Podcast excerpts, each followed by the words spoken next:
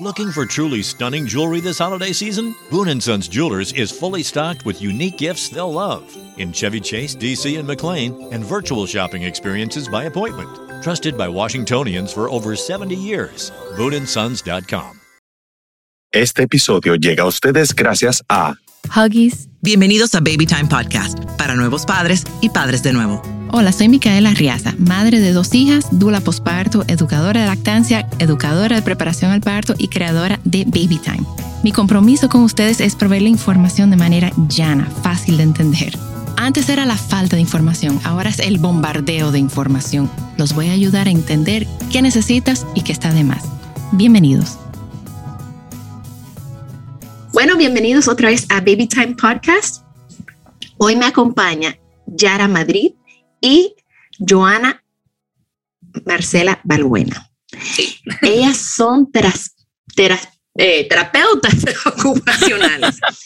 y yo las invité al programa porque yo que tengo 16 años ya en, en el mundo de la maternidad, yo le estaba contando a Yara que hasta hace poco yo no sabía cuál era la función del terapeuta ocupacional, no tenía idea y en un curso de, de sueño que estaba tomando, hablaba mucho de la terapia ocupacional y ahí fue que yo aprendí el valor del terapeuta ocupacional. y mi hermana, que todos ustedes se, han escuchado los podcasts, saben que mi hermana tiene mellizos, de, ahora tienen tres años. Y un día ella me dice que los niños están con unos, unas rabietas, unas emociones, con, ella no sabe qué hacer, no sabe. Y le dije, mira, ¿por qué no averiguas con un terapeuta ocupacional por allá? Ella está en Estados Unidos.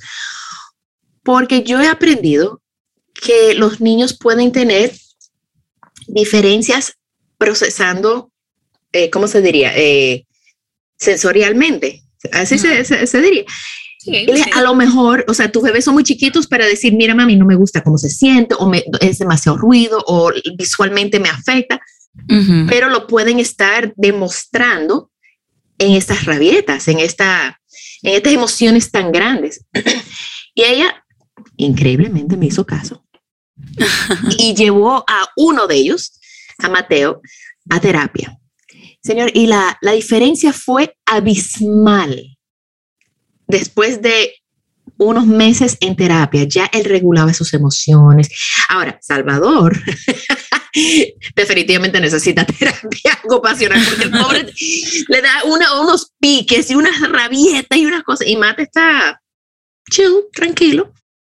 Ya, ya, eh, eh, uno está y el otro no. Exacto, entonces ya ella va a poner al otro porque definitivamente lo necesita. Entonces, las quise invitar y gracias por aceptar la invitación porque yo creo que como padres nosotros no estamos conscientes de la herramienta que es la terapia ocupacional. Y hablando, yo hablé con, yo estoy visitando a mi hermana ahora por unos, un tiempito, y yo hablé con la terapeuta de mi sobrino. Y realmente, hablando con ella, y yo vi lo que ella hacía con él. Y realmente, ella me dice que los pediatras casi no refieren porque no conocen, no. saben el valor de la terapia ocupacional. Ellos lo ven como, bueno, una rabieta y ya.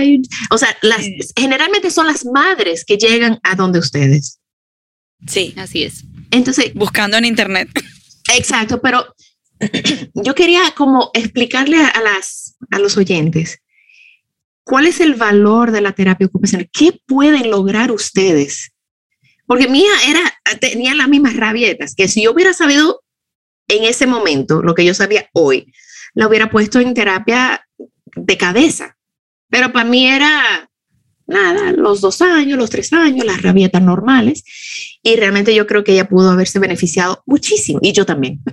yo, yo, me hubiera beneficiado muchísimo. Te hubieses ahorrado mucho. me hubiera ahorrado mucho. Entonces, por favor, explíquenos o sea, en, obviamente, en bebés que tienen problemas, bueno, yo voy a dejar que ustedes expliquen.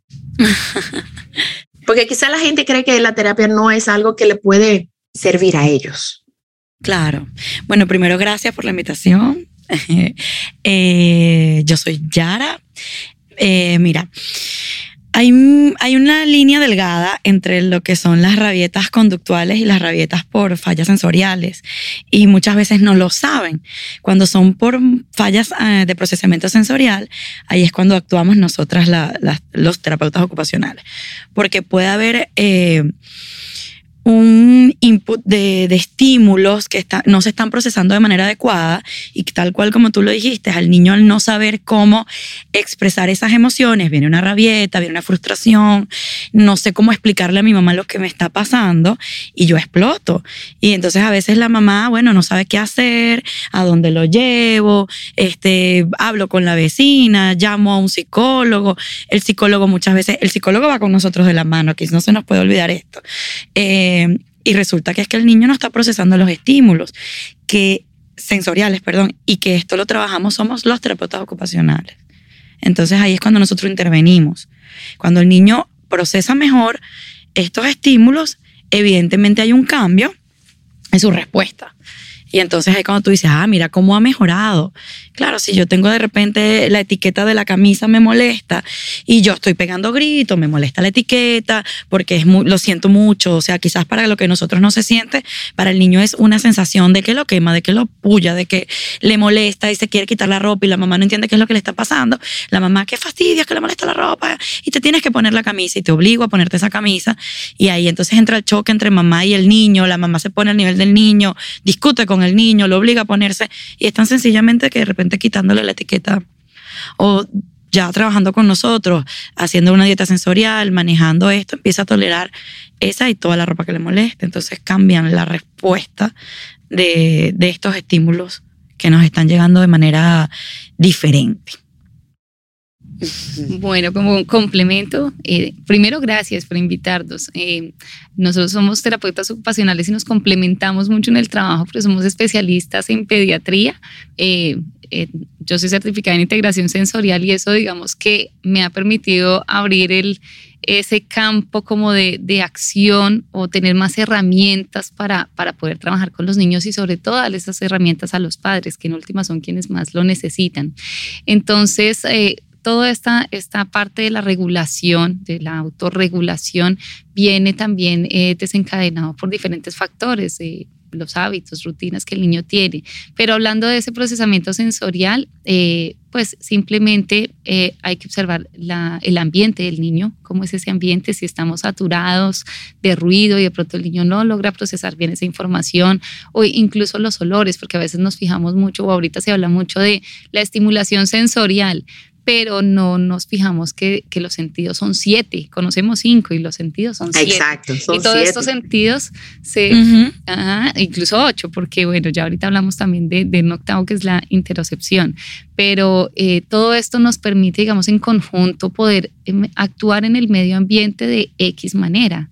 Ya como adultos aprendemos eh, a la buena o a la mala, a regularnos y a, hacer modificaciones. Entonces yo ya como adulto sé, por ejemplo, lo que decía Yara, me molesta la etiqueta, se la quito a la ropa, o cierto tipo de calzado me gusta o no me gusta, y a veces nosotros sí hacemos... Eh, digamos, de manera inconsciente esos ajustes al ambiente para nosotros sentirnos mejor, pero le pedimos al niño que se tiene que poner los zapatos, que se tiene que poner el uniforme. Que se tiene que, cepillar, que se tiene que peinar, que se tiene que bañar. La idea es poder primero hacer eh, una evaluación y en eso consiste también el, el que lleguen a nosotros los niños de manera oportuna, porque en esa evaluación lo que, o lo que uno generalmente ve, lo que todo el mundo vemos alrededor es el comportamiento del niño. Entonces el niño se porta mal, el niño se pataleta, el niño se berrinche y muchas veces eh, tiene que ver con esa parte de pautas de crianza, con esa parte emocional que hay, es donde nos, nos agarramos de las, de las psicólogas o de los psicólogos. Y con el entorno también que puede estar un... Exacto, pero entonces nos olvidamos de esa parte, o realmente no, no conocemos, es un tema de desconocer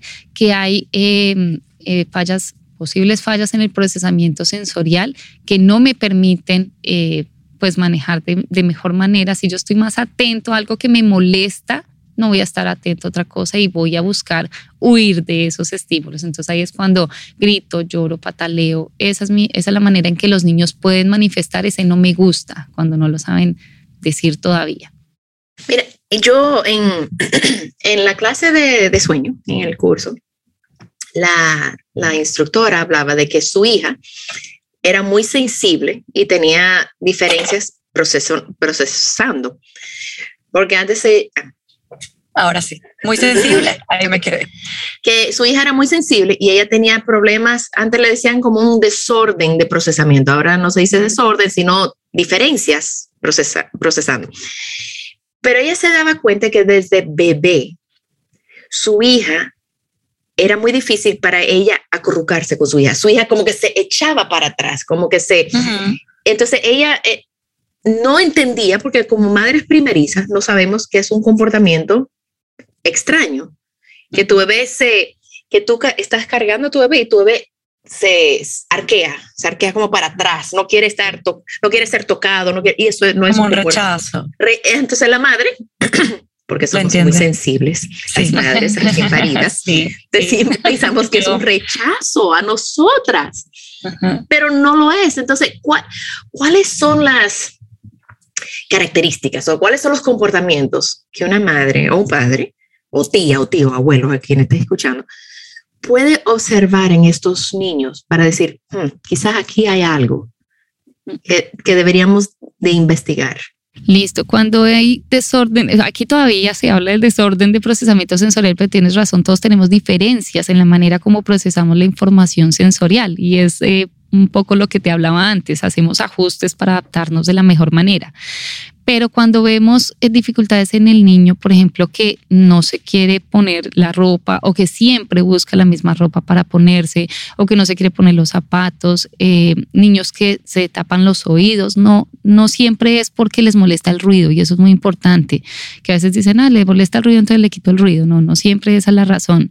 Niños que caminan en puntas, niños que eh, buscan con frecuencia movimiento, niños inquietos. O, niños que comen solamente un alimento, ¿no? Una Niños que tienen selectividad alimentaria, exactamente, que cuando se bañan, cuando se bañan, se visten, eh, pegan gritos cuando les cortan las uñas, cuando les van a cortar el pelo, es toda una Niños que no les gusta lavarse el cabello, hay niños que no toleran que le, que le laven el cabello. A mí me tenían que lavar, a mí me lavaban, yo no podía tener agua en la cara. Exacto. Y la sensación de, de, los deditos dan en la cabeza lavándote el cabello, hay niños que no lo, no lo procesan. Y, exacto, y, y, uno digamos que lo obligaban, que está muy mal, porque entonces somos adultos que ya rechazamos, por ejemplo, con la comida, no, no comemos, me pasa, por ejemplo, los champiñones, no como champiñones ni obligada, no hay posibilidad, porque nos obligan, eh, pero cuando empezamos a trabajar en esa manera como procesamos los sentidos, como, como el cerebro identifica esos, esos, esos estímulos sensoriales de una manera en que son seguros, que son divertidos, que es agradable, en lo cual nosotros como terapeutas trabajamos en la intervención directa a través del juego con el niño y detectamos qué tipo de estimulación, qué tanta estimulación o qué tanta estimulación hay que quitar también, porque ahorita tenemos niños sobreestimulados. Uy, sí. Entonces ahí es cuando eh, nosotros empezamos, digamos, a ayudarle a ese niño a discriminar mejor esos sentidos y a, participar en el medio, que es lo, lo, digamos, la meta que queremos, que el niño participe en el juego, que participe en la alimentación, que participe en las actividades de la vida diaria. Sí, que, que vaya un cumpleaños y no sea un trauma, porque entonces va al cumpleaños, hay música a todo volumen, hay una cantidad de comida, y la mamá llega frustrada porque el niño en el cumpleaños estuvo eh, llorando, tapándose los oídos y no quiso comer, no quiso comer nada de lo que había, porque no es lo que le gusta. Entonces, bueno, a veces a los cumpleaños también son unas cargas de sobreestímulos de, de muchísimas cosas y el, el niño, la mamá se frustra porque el niño no disfrutó el cumpleaños hasta a veces el propio cumpleañero el que, el que sufre. Y la pobre mamá que se gastó ese dineral y que quiso hacer el mejor cumpleaños. Bellísimo, además a gusto de la mamá y del papá, resulta que fue, fue una tragedia el cumpleaños. Este, hay, hay una cosa muy importante y es que estos desórdenes sensoriales o estas dificultades empiezan a ver en niños dentro del trastorno del espectro autista y se cree que son los únicos que tienen este tipo de, de dificultades y no es así. No es así. Cualquier niño puede tener una dificultad en la manera como procesa la información sensorial y, es lo mismo, es el desconocimiento. Eh, se daba a conocer es porque padres de niños dentro del espectro eh, autista empiezan a ver esos comportamientos y que a pesar de la terapia conductual, el niño todavía insiste en gritar, llorar, evade, eh, se tira al piso, bueno, y no encuentran respuesta y cuando ya llegan a, a terapia ocupacional es que dicen, ah, ok, ya apareció la razón. Pero pasa también en niños que, que no tienen ningún diagnóstico. Cualquier niño puede tener dificultades en la manera. Sí, no, no, es solamente exclusivo de los niños que están dentro del espectro. O sea, cualquier niño, cualquier niño sin ningún tipo de diagnóstico puede presentar una falla en la alimentación o una falla en eso, en, mi, en mis actividades de la vida diaria. No me gusta que me corten las uñas, no me gusta que me laven el cabello, no me gusta cepillarme los dientes. Y es porque recibo los estímulos de manera desorganizada. desorganizada. Otra, me acuerdo, porque yo, después que yo aprendí esto, que fue como un, o sea, mi cabeza explotó porque decía, ¿cómo era que yo no tenía este, esta información? Nunca, o sea, mis dos hijas, ahora pensándolo, mi hija mayor era muy sensible a los sonidos. y ella sufría los en diciembre cuando todos los fuegos artificiales, o sea, iba con, o sea, se tapaba, los cumpleaños eran una tortura para ella. Yo no la entendía, yo decía, pero, o sea, sí, la música está alta, pero ve, disfruta, disfruta. Vaya para allá. Ve, a jugar. y mi otra hija con las rabietas. O sea, eran rabietas apoteos, o sea, era una cosa que ella se tiraba en el piso y eran gritos y gritos y gritos. Y me acuerdo, mi hermana vivía conmigo en ese momento, otra hermana. Y ella me decía, porque somos cuatro. Entonces ella me decía, ¿qué, es, ¿qué le pasa? Y yo le decía, yo no sé. O sea, eran las seis de la mañana arreglándonos para ir a la escuela y ella tirada en el piso gritando y yo no entendía. Para mí era una cosa de la edad. De haberlo sabido ahora, la agarro y te la deposito, le digo, toma. Em, entonces, cuando yo aprendí eso, yo contacté a Yara. Le dije, mira, yo quiero trabajar contigo para poder referirte a, a pacientes, a clientes, porque no tengo pacientes, a clientes, porque veo que en, en los programas de sueño, hay muchos, ven a todos los niños en una caja y todos son iguales y todos tienen que aceptar exactamente la misma eh, que tú haces, que tú lo acuestas, que te alejas, que te viene, que te vas, que no. Y la misma rutina. La misma rutina para todos los niños. Para todos. Y no, y si este niño tiene un tema sensorial, no. no cabe en esa caja. Entonces hay que ver cada niño como individuo. Por supuesto. Así y ahí fue que el deber ser, verlos individualmente. O sea, no hay un programa que le sirve a todos. No, Tiene que ser cosas individuales porque hay que ver el contexto de cada niño, qué está pasando, qué está pasando en la casa. Eh, otra cosa, entonces Yara me mandó una lista para yo compartir con clientes que de, de lo que yo sospechaba. Pues le dije, primero, vamos a descartar que no sea algo sensorial. Antes de empezar uh -huh. a trabajar, vamos a, vamos a, a descartar eso porque si lo es, yo no hago nada trabajando contigo si hay ese tema que no se ha resuelto. Vamos a resolver eso y después Exacto. podemos trabajar. Eh, y en la lista que me mandó Yara para, para ir viendo, también hablaba de que si los niños no le gusta que lo toquen o uh -huh. niños que, se, que necesitan como tirarse y, y chocar con cosas y sí. mover cosas. Entonces, todos esos comportamientos, ahora yo lo puedo ver y yo, hmm, ese niño, para mí todos, sí, para mí todos necesitan racional. Porque para poder regular estas emociones y, y, y yo tengo, yo veo la diferencia entre un niño que lo tiene y el mellizo que no lo tiene. Uh -huh. O sea, yo tengo el, el, los, las, la comparación ahí mismo.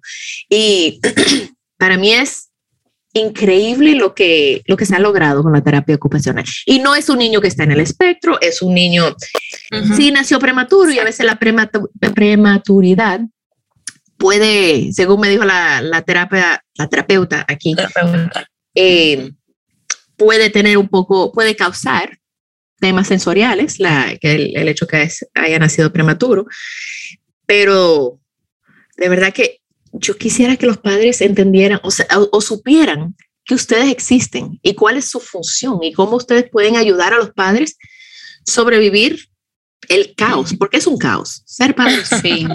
Yo sé que Yara tú no tienes hijos. Joana, tú tienes hijos. Tengo una bebé de tres meses, bueno, cuatro meses. Tres Ya meses. está en el Estoy grupo. en de- ese- Estoy en ese proceso de, de me sé la teoría, pero al momento de hacer las cosas, no te imaginas, lleva mi bebé dos meses en, en el jardín y los he sufrido. No, tiene dos meses, Joan. No lleva dos meses y dos Tiene semanas. como dos semanas, o sea, yo soy la conciencia. Yo le digo, tú eres terapeuta. Bueno, en verdad lleva dos meses tratando de, de que yo me Yo, adapte. yo me le paro atrás y le digo, recuérdate que tú lo sabes. Sí, porque como madre no lo olvidamos, pero Sí, totalmente. Y eso es muy importante también, porque eh, digo, bueno, yo me sé la teoría completamente, pero también he sentido culpa cuando mi bebé no quería comer. Por ejemplo, yo no sabía cómo darle de comer, como todo ese proceso lo pasé yo, el tema de la adaptación al jardín, la adaptación ha sido para mí, no para ella, yo lo sé, pero es, es muy difícil, es muy diferente vivirlo. Por eso es bueno tener un punto de vista externo, objetivo. Por ejemplo, yo nunca podría ser terapeuta de mi bebé de ninguna manera, porque entonces empiezo yo a verle todo, yo la diagnostico, le diagnostico todo. Entonces no hay manera. Entonces aquí tengo a la colega la que entra, la conciencia, cállate quieta. Sí. Entonces ahí es la importancia de, por ejemplo, cuando eh, lo que tú decías de eh, sospecho, porque ya empiezo a ver cosas, eh, poder eso, eh, entrenar a los padres, entrenar a las maestras. Las maestras son tan importantes en esa detección y que sepan que existimos también por eso, porque refieren al psicólogo. Y si el niño es afortunado y llega a un psicólogo que, existe, que sabe que existimos, que existe terapia ocupacional, eh, es muy chévere el trabajo porque es muy integral. Entonces nos, nos juntamos con la psicóloga, es un trabajo muy, de- muy integral, así trabajamos. Pero cuando no, son niños que llevan procesos largos, de pronto de psicología, manejo de las emociones, toda la parte racional de eh, mira cuál es triste, cuál es feliz, cuál, pero nos olvidamos de esa parte de cómo me siento. Lo sensorial es la base de- del aprendizaje en general, del desarrollo. No, y que quizás el psicólogo logra, mira, yo estoy triste, pero él no sabe por qué está triste. O estoy, te- tengo una rabieta, pero no te sé explicar que mi rabieta es porque me molesta la ropa. O porque la luz de mi casa hay mucho. O el, cuando pasa el de la, la- el de la ropa vieja, Ajá. el de la- con el escándalo del carrito que pasa vendiendo, comprando cosas. Que compro, compro todo viejo, la, la, la Viejo, ese, vieja, la cosa lavadora. Y el niño resulta que estaba haciendo una siesta, se despertó llorando y ajá, ajá, estoy, estoy frustrado, pero no te sé explicar el por qué. O sea, reconozco la, emo- la emoción, más no el motivo. Y, y también es Por eso es que es chévere eh, eh, el trabajo en equipo y nosotros siempre lo decimos. O sea, si, si el niño tiene una falla, eh, por ejemplo, la, tengo un problema en conducta que me viene por lo sensorial, tenemos que trabajarnos con los dos. Y muchas veces el psicólogo, nosotros nos encanta que trabaje con mamá y papá para que aprenda a manejar eh, eh, esa parte conductual y nosotras con las herramientas que le damos también al papá y la mamá en cómo trabajar la parte sensorial y ahí es que tú ves un resultado. No, no, yo, y cuando la gente llega, por ejemplo, directo, porque yo te he referido gente a ti, yo, yo no he referido a psicólogos. Ma- mañana tenemos el, mañana vamos a ver uno tuyo. Ok, entonces cuando Looking for truly stunning jewelry this holiday season? Boon & Sons Jewelers is fully stocked with unique gifts they'll love in Chevy Chase, DC, and McLean, and virtual shopping experiences by appointment. Trusted by Washingtonians for over 70 years. BooneandSons.com. Looking for truly stunning jewelry this holiday season? Boon & Sons Jewelers is fully stocked with unique gifts they'll love in Chevy Chase, DC, and McLean, and virtual shopping experiences by appointment.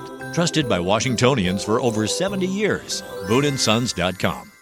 ustedes lo re- reciben, ustedes también refieren al psicólogo al mismo tiempo o Después de, la- después de la- vamos a ver, o sea, uno hace una entrevista, en esa entrevista, bueno, ahí les decimos, cuéntenos todo. Todo, todo, todo, todo. La rutina en la casa, cuando se montan en el carro, el día a día, porque ahí es que tú vas viendo, ¿no? Este, si está, el niño está escolarizado en la parte del colegio también es importante. Entonces, y vemos cómo lo manejan ellos. Si sentimos, eh, después de la evaluación, si sentimos que necesitamos el apoyo de psicología, sí, referimos. Si es netamente con nosotros, trabajamos nosotros, pero nunca nos olvidamos de que tenemos eh, el psicólogo que nos puede aportar muchas cosas. mira, ¿y desde qué edad ustedes empiezan a trabajar? pequeñitos. Así. Ajá. Ok, ¿y qué, qué, qué- o sea, yo, tengo, yo soy una madre de una niña de tres meses, o cuatro meses, o seis meses. ¿Qué comportamiento yo puedo estar observando en mi hija que yo puedo estar escuchando este podcast? Es decir, la debo de llevar? O sea, ¿qué es? Los primeros tres meses son como los meses de, de, digo yo, de supervivencia del bebé. Entonces, esos tres meses es el tiempo que nos damos como de, de ver que el niño se adapte, porque es un nuevo mundo en todo sentido, ¿no? Y que nos adaptemos como padres. Entonces, que se adapte al ambiente, a los ruidos, a, a ir manejando esa rutina, ir moviendo. Estoy de acuerdo contigo, no hay una receta. Hay papás que les funciona que levantar el bebé cada tanto para que coma, otros no, no levantarlo, dejarlo libre demanda. Eso es muy, muy individual y muy respetable de cada familia. Lo que, lo que le funciona a cada uno está bien pero esos tres meses son como el tiempo en que nos damos de, de, de, supervivencia. Ya después de esto, cuando vemos que el niño está muy irritable, que llora todo el tiempo sin razón aparente, un niño que eh, llora al punto que se arquea hacia atrás, lo primero que hacemos es como eh, descartar que hayan temas médicos, ¿no? Porque puede ser el tema de cólicos, puede, puede haber un tema fisiológico. Un dolor de oído, algo. Exacto una infección, algo así. Entonces, después de que ya, por eso es que hacemos esa entrevista donde investigamos todo, todo, todo, eh, eh, cómo fue el embarazo, eh, a qué estuvo expuesta la mamá también, en el tiempo del embarazo, el parto, si fue prematuro, si nació a término, si todo lo averiguamos, hacemos esa entrevista, porque todo eso em, es muy importante para nosotros poder decir, ah, bueno, vamos a echarle ojo a esta parte que es prematuro, vamos a revisar ese tono muscular, cómo Vamos, vamos empezando a, a, elegir cuáles pruebas son las que necesitamos en, en, el niño. Pero en el bebé básicamente eso, llora con frecuencia, parece no calmarse fácilmente o logran calmarlo, pero vuelve y se despierta con facilidad, el, se irrita, el rechazo, el rechazo, rechazo eso que hablamos ahorita de, de que, bueno, sí es mi mamá o es mi papá, pero no, si le no, tocan me gusta la cabeza, los pies, que son como, como lugares sensibles. Y las posturas también. Si es un niño que colocamos de repente boca abajo y hay un rechazo totalmente a la postura, puede haber algo ahí, eh, o boca arriba, o es Sí. un. eh, hay O cuando le quitan la ropa, o cuando le quitan la Cuando ropa. le quitan la ropa. Porque hay gente que dice, no, cuando- la hora del ba- La hora del baño. Inclusive en el cambio del pañal, y hay gente que no lo sabe, pero el mover hacia atrás a un bebé, eso es como, eh, digamos, para un cerebro tan inmadurito, es como lanzarlo a una montaña Sí, rusa porque es un movimiento donde yo no veo hacia dónde estoy cayendo.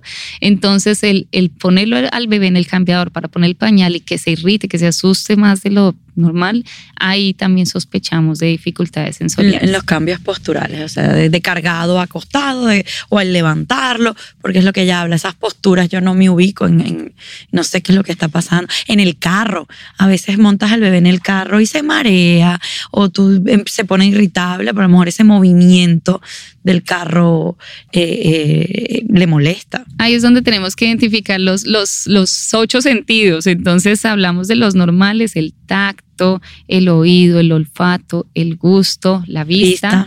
y los otros dos que, que digamos son fuertes en nosotros, la propiocepción, que es Ok. la percepción del ¿Qué? cuerpo. Perfecto. que- para que explique lo que es eso. Exacto, entonces la propiocepción es la posición de mi cuerpo, básicamente dónde están mis brazos, dónde están mis piernas, me ayudan a generar una conciencia corporal de dónde me ubico.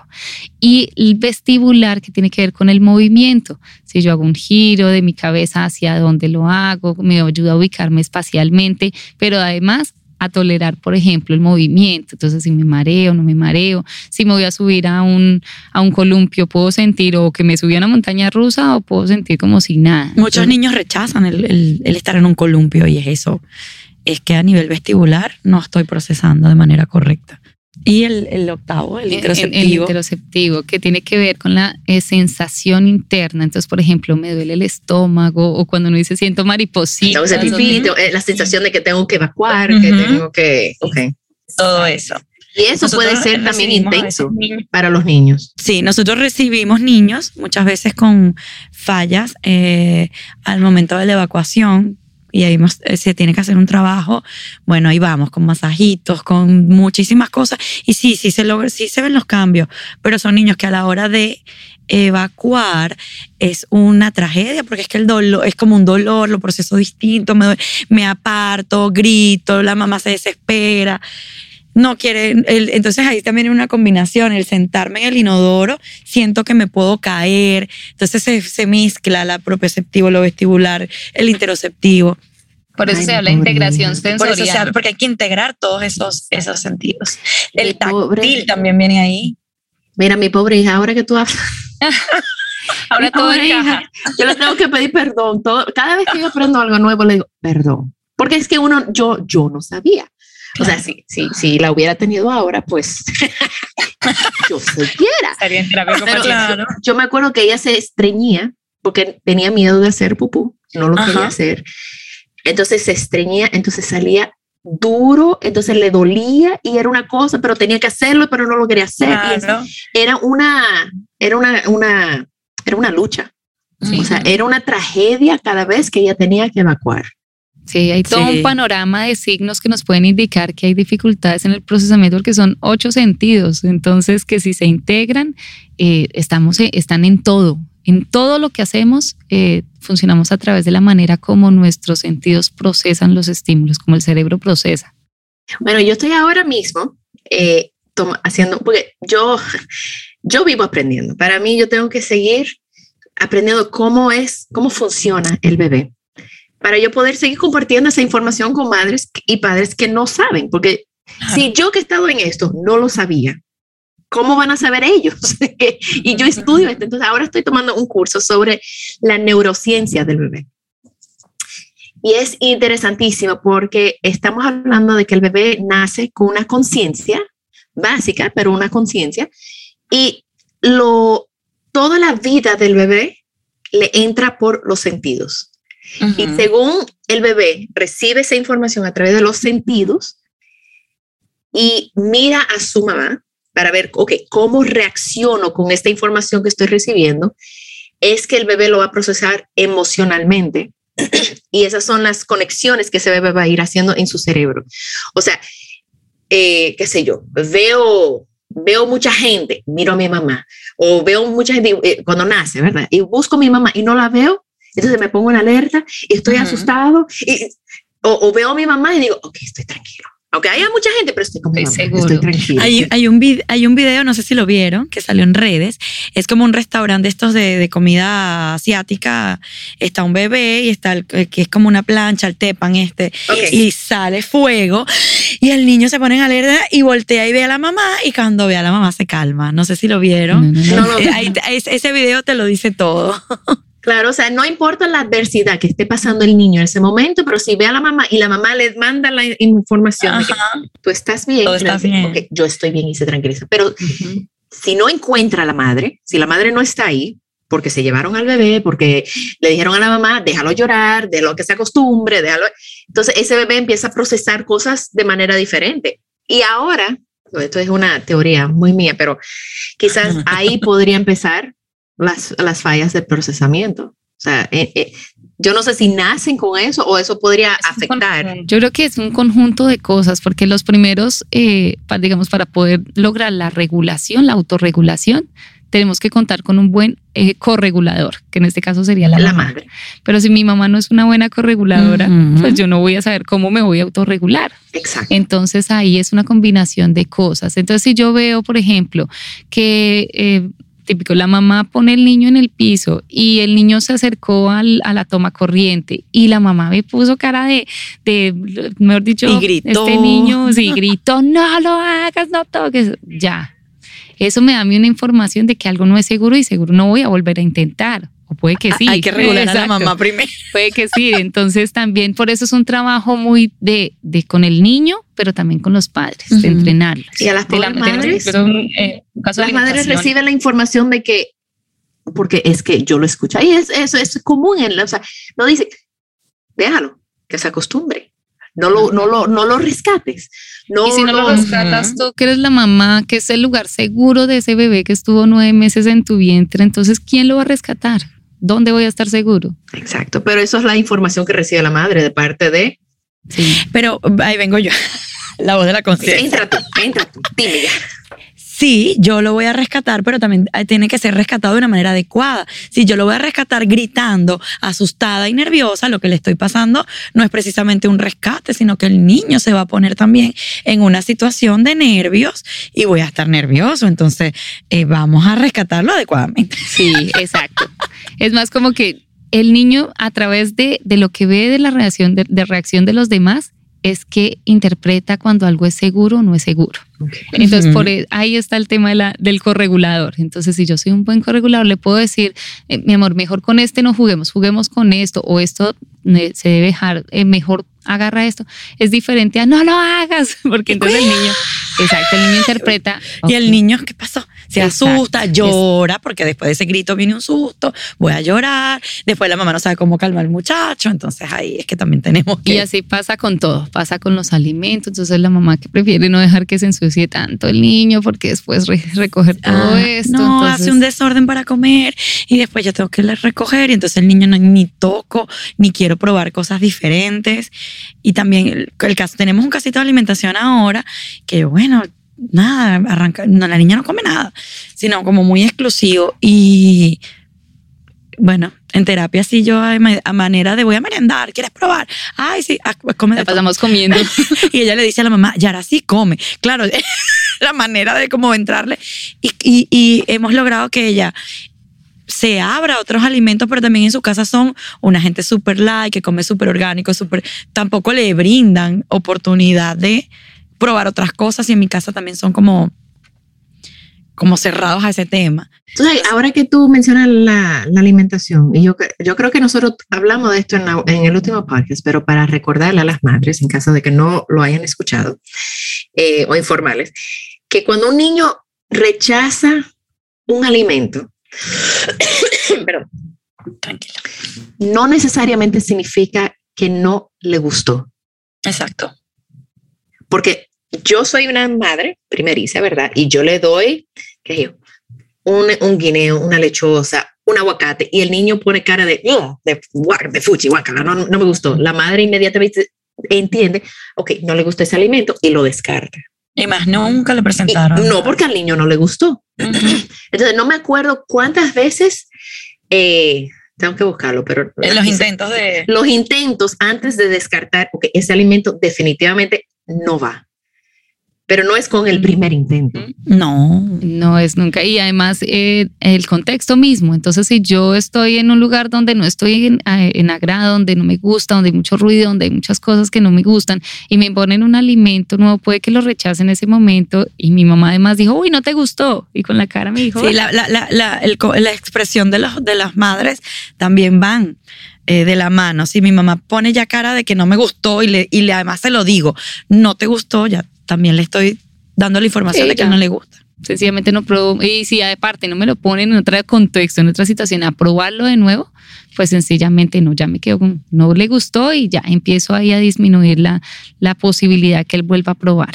La presentación de los alimentos. La presentación. importante. Ujú. Nosotros, por ejemplo, yo aquí veo con el mangú porque no he podido, pero yo, yo como papa normal, pero en puré no. No. Exacto. Entonces, pero también está ese tema cultural, ok, no, no, por ejemplo, las mamás dicen, no es que no come frutas, eh, toma jugos, sí, jugos sí, todos, ok, ahí está la fruta, ya, no pasa nada. Y, y con el mangú pasa mucho, es que no se quiere comer el mangú, pero come tostones, come platanito hervido, come... no le des mangú y tiene el plátano en otras presentaciones, ¿sabes? Claro, claro. Y hay que ofrecérselo en otra presentación. Te lo O quizás- ofrecen en otra presentación. O el aguacate, eh, con, con mis sobrinos, el aguacate. Mi hermana se lo da en un smoothie, el aguacate. Sí, se lo come. Incluso a mi hija. mi hija, que ella no lo sabe y no escucha este podcast, o sea que no lo va a saber. Eh, a mi hija, ella, mi, mi hermana prepara un smoothie que tiene aguacate, tiene espinaca, tiene todo. Y mi, herma, mi hija se lo toma sin saber que tiene todo eso adentro. Mira, la espinaca, yo, yo sufrí porque mi mamá de niña me metía espinaca y yo odio la espinaca, la detesto. En tortica, o sea, como en revoltilla, así como en Torta, tortilla. Tortica de espinaca, cremita de espinaca, espinaca, espinaca. Y yo un día probé la espinaca cruda en una ensalada, me encantó. O sea, me la puedo comer cruda, pero no me pongas una espinaca hervida, como no me la voy a comer. Entonces, estoy comiendo la espinaca, pero en otra presentación. Pasa con la berenjena. Yara, yo te pasa voy a con- preparar una espinaca, una crema de espinaca. Ay, Otra no, mira, ya estoy traumatizada. tío. Está sudando, sí. Este, y la, y la presentación es muy importante a la hora de comer. Es que imagínate, la comida es tan sensorial, es olfativa, es visual, es gustativa. Y uno come con los ojos y, Y-. Si yo veo algo, ajá, si yo veo algo que no, que visualmente no me, no me va a parecer, a lo mejor está divino, pero si visualmente no me gusta, no me lo voy a comer. Mire, yo cogí una lucha el otro día con, mira, bueno, le voy a hacer la anécdota. Mi, yo estaba, yo estaba cenando un pulpo a la brasa. y mi hija, la segunda, que come, básicamente, come de todo. Ella es muy buena, ella tiene, es súper buena comiendo. Y de repente me dice, ah, ¿tú estás comiendo pulpo? Y yo, sí, ¿tú lo quieres probar? No, qué asco. Y yo, Entonces sigo comiendo, pero yo como con gusto. Entonces yo digo, ya, qué rico está esto. Ay, Dios mío, todo el sabor me dice, déjame probarlo. y la dejé probar. Siempre yo a mis hijas siempre le he dicho, pruébalo. Si no te gusta, eh, pues, ya, exacto. yo no te voy a forzar, pero pruébalo. Lo probó y dice, hmm, dame otro, dame, dame, otro pedacito. Y le digo, oye, se terminó comiendo mi pulpo. Le gustó. Pero Entonces, ahora cada vez que vamos a un restaurante, hay pulpo, pide pulpo, no hay que. Pero tú le diste la información positiva. Y eso es importante. Bueno, traté el otro día con tuétano. ah, no. bueno. O sea, pero es una delicia. Sí, es divino, me encanta. Una delicia. Además tiene colágeno y uno se mantiene bien. Le digo, tú que es puro colágeno. ya, yo, ya yo comida, yo necesito colágeno. Yo también, tranquila. Entonces, le digo, ¿tú quieres probar? No, y le digo, acuérdate del pulpo, acuérdate, pruébalo. Pero todavía no, no, no, he logrado que ella lo pruebe. Pero lo voy a hacer. De repente tú le hubieses dicho, ay, no, no te gusta, tranquilo, y no sé qué, y le hubieses dado una información eh, eh, hasta nerviosa, porque es como que la manera, a lo mejor ella no lo intenta. Pero fíjate, le dijiste, esto está divino. Ella diría, mi mamá está, yo quiero probar. Sí, le dio curiosidad. Claro, claro. No, yo, yo lo voy a lograr. Yo lo voy a Ahí está. Bueno, pues yo, señor, muchísimas gracias por, por acompañarme. Ojalá a través de este, este episodio, las madres o los padres o abuelos o quien esté escuchando, de repente diga, o sea, piensen, de, de repente reflexionen y, y, observen a sus hijos y observen quizás unos comportamientos que digan, quizás eso no es un comportamiento de un niño, o sea, que, que no es lo normal, lo tradicional, o sea, que, que no, que, y a lo mejor, o sea, que las visiten y, que ustedes evalúen a los niños y a lo mejor ustedes mismas le dicen, no, eso es, mira, aquí no hay nada, esto no es nada sensorial, esto no es nada, esto es normal. O sea, hay que sobrevivir, porque como padres, como quiera, tenemos que sobrevivir. Y, que, y que no siempre el hecho de que de acá, que, no solamente el, el, hecho de que no, te voy a referir a terapia ocupacional, no quiere decir que el niño va a entrar a terapia. A lo mejor a veces uno le da herramientas. Mira, no, en casa modifica esto, haces esto, haces esto, hablamos en 15 días y se hace un seguimiento y ya. No necesariamente es que el niño va a terapia. A veces haciendo, eh, siguiendo recomendaciones y modificaciones se logra muchísimo. Bueno, pues muchísimas gracias. ¿Cómo, la, cómo los padres se pueden comunicar con ustedes? Bueno, eh, estamos en Instagram, en Kids Therapy RD, eh, y T-O toys.rd. Pero Kids Terapia ya nos consiguen el, Exacto, ahí la consiguen. El punto se me olvida dónde va. Kids Terapia RD. Therapy. Therapy. Ah, therapy en inglés. Ok, Kids Therapy. lo, puse en inglés, lo pusimos en inglés, lo pusimos en inglés. Ok. RD. Eh, el teléfono 809-967-8586. Por ahí nos contactan a las dos. Ok, ok, perfecto. Para cualquier, eh, eh, mira, información, eh, orientación, o sea, no necesariamente, como decimos, es que van a entrar a terapia. A veces con una orientación a la mamá, mira, es que el niño mira a un solo lado, Ay, bueno, a lo mejor entra mucha luz, mi parte visual está enfocada a un solo lado del cuarto, hacemos modificaciones y listo.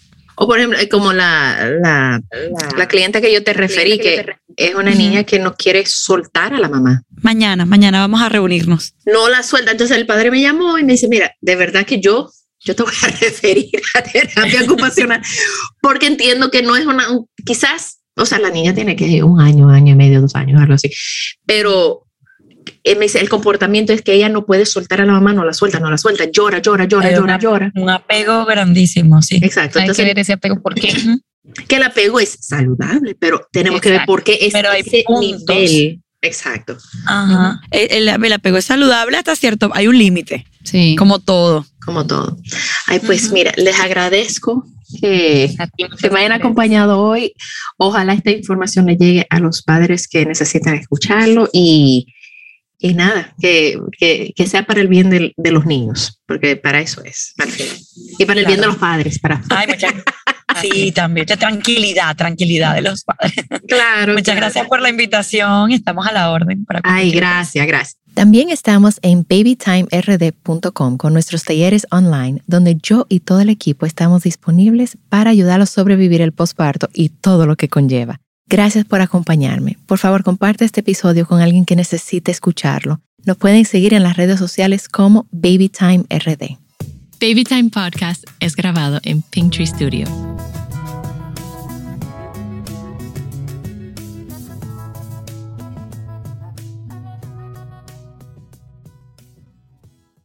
Looking for truly stunning jewelry this holiday season? Boon & Sons Jewelers is fully stocked with unique gifts they'll love in Chevy Chase, DC, and McLean, and virtual shopping experiences by appointment. Trusted by Washingtonians for over 70 years. BooneandSons.com.